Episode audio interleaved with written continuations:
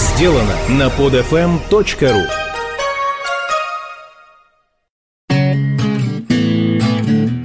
Невский. Клопы атакуют маркиза. Льюис Кэрролл торгуется с извозчиками. Елена Павловна отменяет рабство. Привет всем, с вами Павел Перец.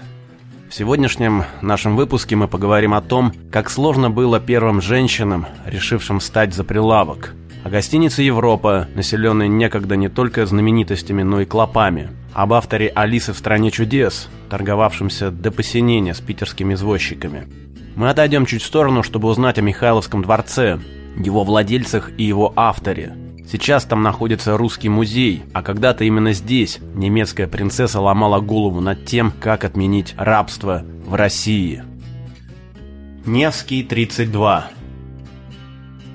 Ряд зданий под номером Невский 32-34 следует рассматривать как единый комплекс. Если можно так выразиться, католический комплекс. Традиционная схема, которую мы уже встречали еще встретим. Церковь построена с отступом от красной линии. Ее фланкируют два дома, которые когда-то были трехэтажными, потом стали пятиэтажными, ибо этажность пропорциональна доходности. Аркады внизу, конечно же, не стеклили, они были открытыми. Если мы посмотрим на одну из дореволюционных фотографий, то на втором этаже здания под номером Невский 32 увидим вывеску «Первая женская аптека». Сейчас, если войти в любую аптеку, то вы встретите за прилавком, скорее всего, представительницу слабого пола. В этом нет ничего удивительного. Но некогда многим мужчинам удивительным казалось то, что женщины могут учиться, заниматься политикой или торговлей. Соответственно, девушка-официант была бы таким же явлением, как хоккеист из Нигерии. Но эмансипация шаг за шагом отвоевывала у мужчин права и возможности. И вот в год отмены крепостного права на Невском 32 случилось чудо. В книжном магазине появилась продавщица Анна Макарова в замужестве Энгельгард. Как видим, представители этой фамилии занимались не только устроением маскарадов и концертов. Магазин и читальню открыли братья Серна-Соловьевичи. Собственно, вся эта книжная торговля имела негласную цель – прикрывать деятельность только что созданной организации «Земля и воля» и сопутствовать распространению революционных идей. Книжная лавка подходила более чем. Но лавочку прикрыли. Редкий случай, когда эту фразу можно употребить без иронии. Владельцев арестовали, за продавщицами закрепилась недобрая слава. Однако в 1901 году здесь открылось заведение, где за прилавками стояли исключительно женщины. И товары они продавали для однополчанок. Это была первая женская аптека. Имелся, правда, и мужчина на тот случай, если все-таки в аптеку забредет представитель пола мужского и с ним нужно будет обговорить некоторые интимные детали. Владелицей заведения была Антонина Лесневская, первая российская женщина-фармацевт. Ей пришлось немало помучиться – на получение разрешения об открытии подобного рода практики ушло два года. Столько же на поиск помещения. Во всех районах конкуренты пытались вставлять палки в колеса, им не нужна была еще одна аптека на их территории. Лесневская окончила романо-католическую школу при храме Святой Екатерины, о котором я рассказывал в своем прошлом подкасте. Собственно, возможно, этим можно объяснить расположение аптеки. Дом принадлежал церкви, не исключен вариант, что единоверцы предложили Лесневской льготные условия арендной платы. Лесневская не ограничилась аптекой, она организовала фармацевтические курсы для женщин, которые в годы Первой мировой войны получили статус института. Но при большевиках аптека была национализирована. Лесневская чудом избежала ареста и эмигрировала в Польшу, где продолжала заниматься тем, чем занималась в России. Сейчас в Варшаве даже есть музей фармации, носящий ее имя. Невский 36. Побывать в Европе можно не покидая Петербурга. Достаточно посетить одноименный отель. Открою вам маленький интимный секрет. Если я прохожу мимо этой гостиницы и мне приспичило, то я захожу внутрь. Тут на первом этаже есть прекрасная бесплатная уборная. И вообще все здание – эталон комфорта. Но так было не всегда. Некогда здесь была гостиница «La Russie», то есть «Россия». Изначально ею владел француз Кулон. В 1839 году в Ля Руси останавливается его земляк маркиз Астольф де Кюстин, выпустивший после своего путешествия в Россию разгромную книгу, в которой наша страна показана, мягко говоря, не самой лучшей стороны. Юстину не повезло. Он приехал накануне свадьбы старшей и любимой дочери Николая I, Марии и герцога Максимилиана Лехтенбергского, поэтому все номера были заняты. Маркиза поселили на третьем этаже в душном номере, состоящем из прихожей, гостиной и спальни, причем ни в одной из этих комнат не было ничего похожего на шторы или жалюзи. В июле, как мы знаем, питерское солнце светит интенсивно.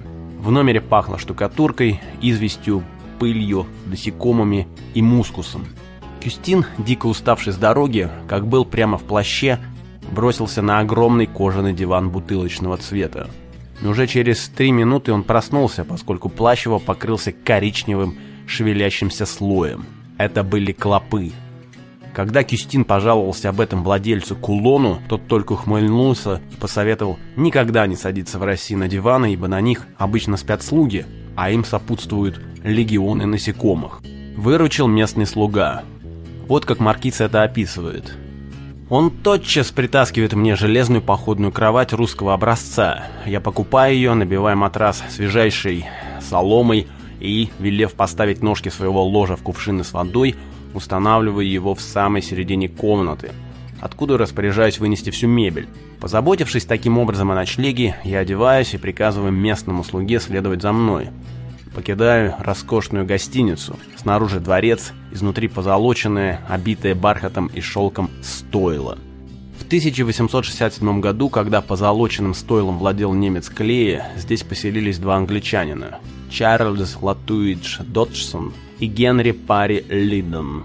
Оба они были священнослужителями и сторонниками объединения Восточной и Западной Церкви. В то время это казалось возможным. Они прибыли на празднование 50-летия пасторского служения митрополита Филарета в Троице Сергию Лавру. Но, естественно, путь из Англии в Москву лежит по морю через Петербург. И вряд ли я стал бы рассказывать об этих иностранцах, если бы один из них в дальнейшем не взял себе псевдоним Льюис Кэрролл. Будущий автор «Алисы в стране чудес» был прижимист и торговался с извозчиками до посинения. Вот как он сам это описывает. «Я, гостиница Клея, кучер, быстро произносит какую-то фразу, из которой мы смогли уловить последние слова. «Три гроша». «Три гроша, 30 копеек». «Я». «Двадцать копеек». Кучер, негодующе. «Тридцать». «Я». Решительно. «Двадцать». Кучер с убедительной интонацией. «Двадцать пять». «Я» с видом человека, сказавшего свое последнее слово и не желающего больше иметь с ним дело. «Двадцать». С этими словами я беру Лидона под руку, и мы отходим, не обращая ни малейшего внимания на крики кучера. Не успели мы отойти на несколько ярдов, как услышали сзади стук экипажа. Кучер тащился вслед за нами, громко окликая нас. Я мрачно. «Двадцать?» Кучер с радостной улыбкой. «Да, да, двадцать». И мы сели в пролетку. Подобное происшествие забавно, если случается лишь однажды, но если бы, нанимая Кэп в Лондоне, мы должны были каждый раз вступать в подобные переговоры, то со временем это слегка бы прискучило. В 1871 году в здании случился пожар. Участок купило акционерное общество «Европейская гостиница». С тех пор этот отель так и называется «Европа». Ранее он славился на весь город рестораном на крыше. Один джазмен рассказывал, что сюда любили ходить музыканты из филармонических оркестров большого и малого зала, вследствие чего ресторан был ими назван «Средний зал филармонии». Невский, 38. В конце 19-го, начале 20 века архитекторы стали мыслить масштабно – они думали о том, как бы засыпать нынешний канал Грибоедова, чтобы превратить его в променад, о чем я уже рассказывал. Планировали устроить улицу-дублер для Невского проспекта и реализовать первоначальный замысел Воронихина – взвести второе полукольцо колоннады Казанского собора. Были даже планы переноса центра города на юг, в район нынешней Московской площади. Но ничего из перечисленного осуществить так и не удалось, хотя тенденция преобразований налицо. А вот в начале 19 века глобально мыслил и, что главное, также глобально строил один архитектор – Карл Иванович Росси. Он возводил не дома, он возводил архитектурные ансамбли, а вместе с ними появлялись новые площади и новые улицы, одну из которых мы здесь и наблюдаем. Она появилась как главный подъезд ко дворцу великого князя Михаила Павловича, младшего сына Павла I. Росси перекроил всю окрестную территорию, все окрестные здания были концептуально подчинены дворцу. Многие из них потом перестроили, как, например, гостиницу «Европа». А вот дому на Невском 38 после ряда переделок вернули первоначальный облик. Он стал таким, каким его задумывал Росси и каким его построил архитектор Жако. Классическое здание, естественно, желтого цвета, как и Михайловский дворец, ныне Государственный русский музей.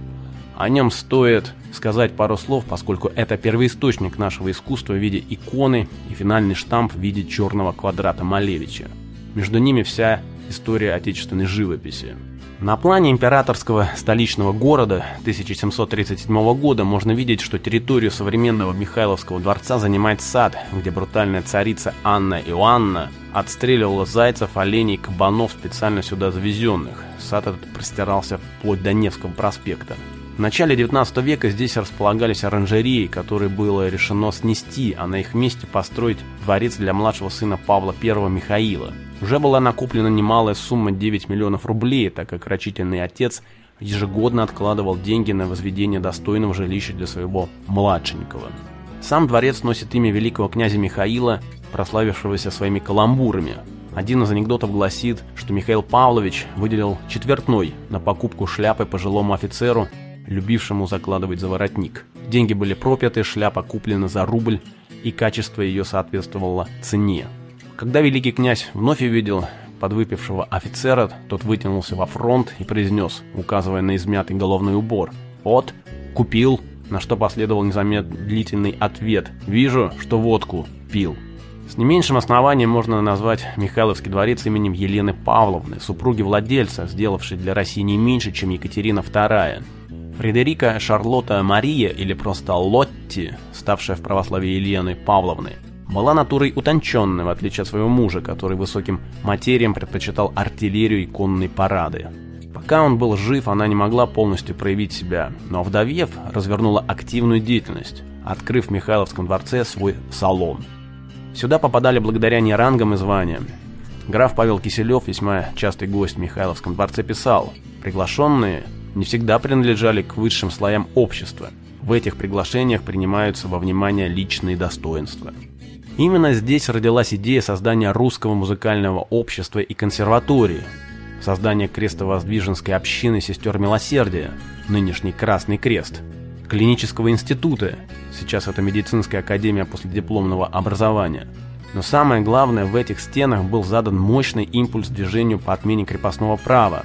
Как писал будущий оберпрокурор Синода Константин Победоносцев, Дворец Великой Княгини стал центром, в котором приватно разрабатывался план желанной реформы, в котором собирались люди ума и воли, издавна замышлявшие и теперь подготовлявшие ее. Благодаря чему Елена Павловна получила новое имя – «Принцесс ля Либерте» – «Принцесса Свободы». После ее смерти дворец унаследовала ее дочь Екатерина, герцогиня Мекленбург-Стрелецкая, а затем он перешел к ее детям – Сложилась странная ситуация, когда собственностью дома Романовых владели германские подданные. Поэтому дворец был выкуплен в казну. Было решено разместить здесь русский музей императора Александра III, идею строения которого уже давно витала в воздухе. Следовало капитально переделать все помещения, бывшие по сути жилыми комнатами, под музейные цели. Проект реконструкции выиграл Василий Свиньин, который мастерски справился с поставленной задачей, умудрившись сэкономить весьма значительные суммы – Стоимость работы материалов составляла чуть больше полумиллиона рублей. 7 марта 1898 года музей открыл свои двери для посетителей. Как Эрмитаж не ограничивается только Зимним дворцом, так и Русский музей не ограничивается только дворцом Михайловским. В 1919 году был построен дворец выставок, выставочный павильон Русского музея, одна из последних работ зодчего Леонтия Бенуа. Уже в наше время Русскому музею были переданы Строгановский и Мраморный дворцы, Инженерный замок и Летний сад.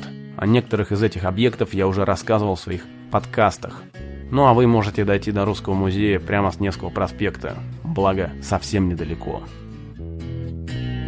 На этом все, дорогие друзья. Услышимся в следующих выпусках. Пока.